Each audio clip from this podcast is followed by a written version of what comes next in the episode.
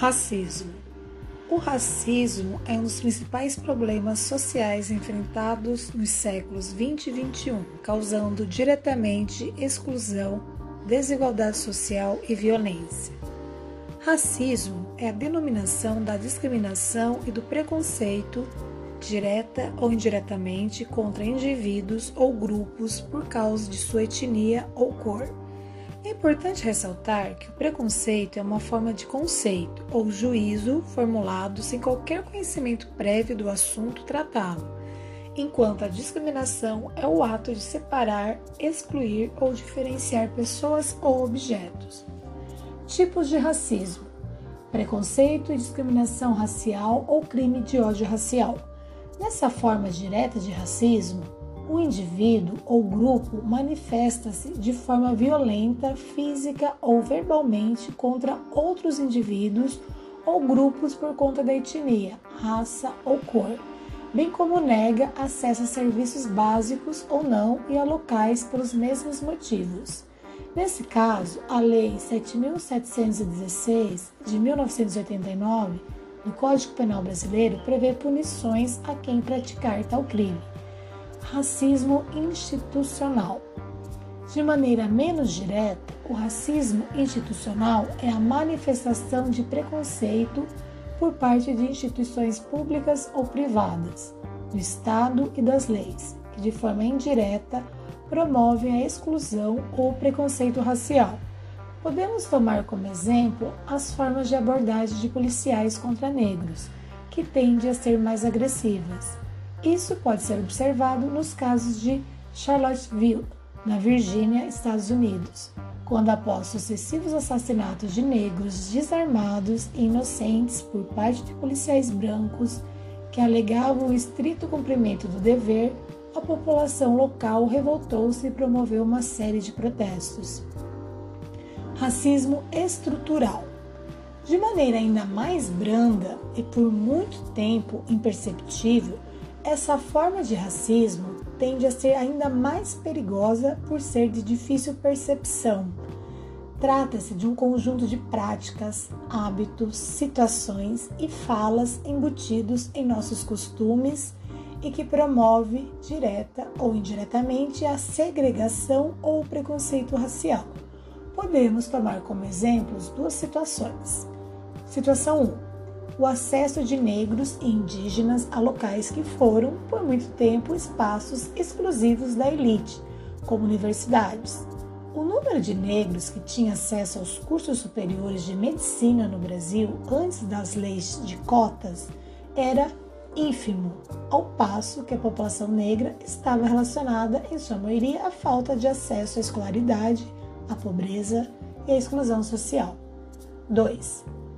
Situação 2. Falas e hábitos pejorativos, ou seja, negativos, incorporados ao nosso cotidiano, tendem a reforçar essa forma de racismo, visto que promove a exclusão e o preconceito, mesmo que indiretamente. Essa forma de racismo manifesta-se quando usamos expressões racistas, mesmo que por desconhecimento de sua origem, como é a palavra denegrir.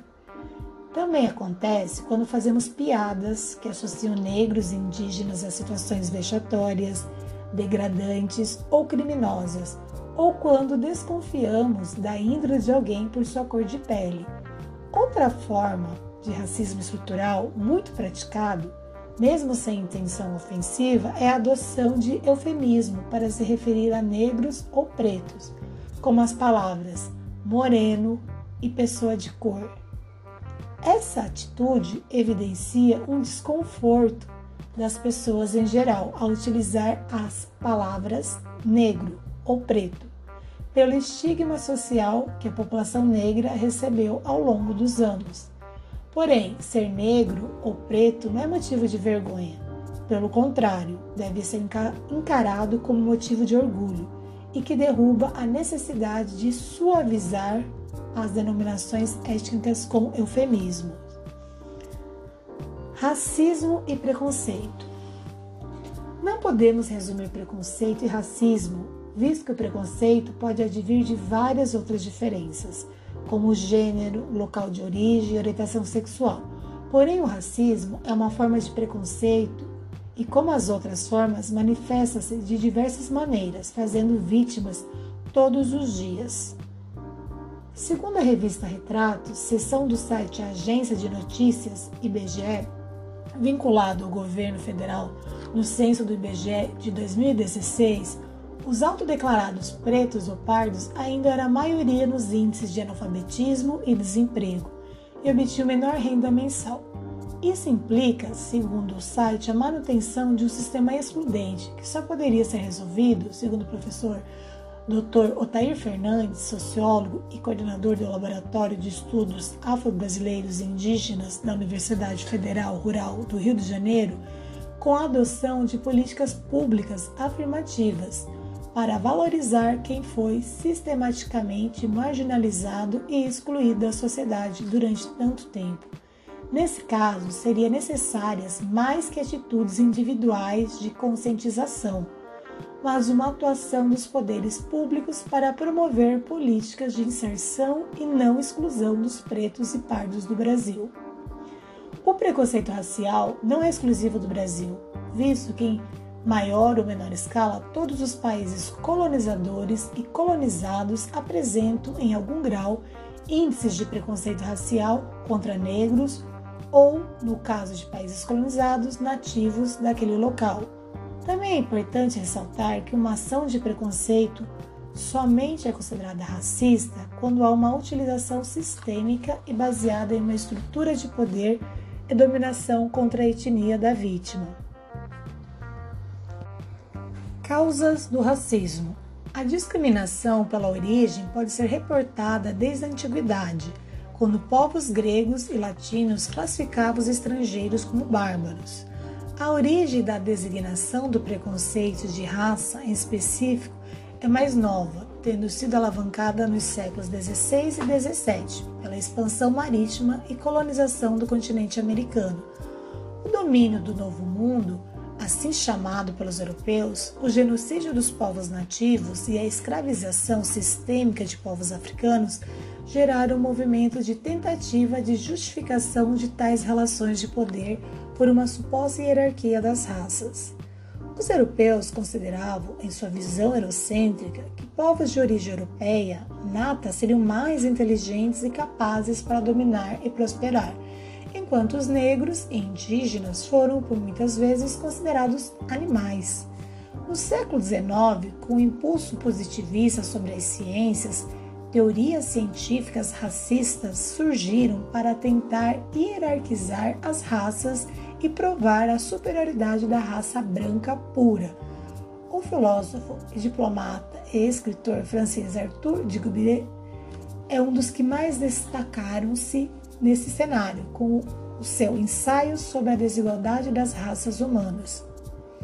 Surgiu também no século XIX um estudo baseado na antropologia, na fisiologia e na psicologia, chamado de craniometria ou craniologia. Tal estudo consistia em retirar medidas de crânios de indivíduos e comparar as medidas com dados como propensão à violência e coeficientes de inteligência. Hoje em dia, contudo, os estudos sérios, tanto com embasamento sociológico e psicológico, quanto embasamento genético, não dão mais créditos a teorias racistas do século passado.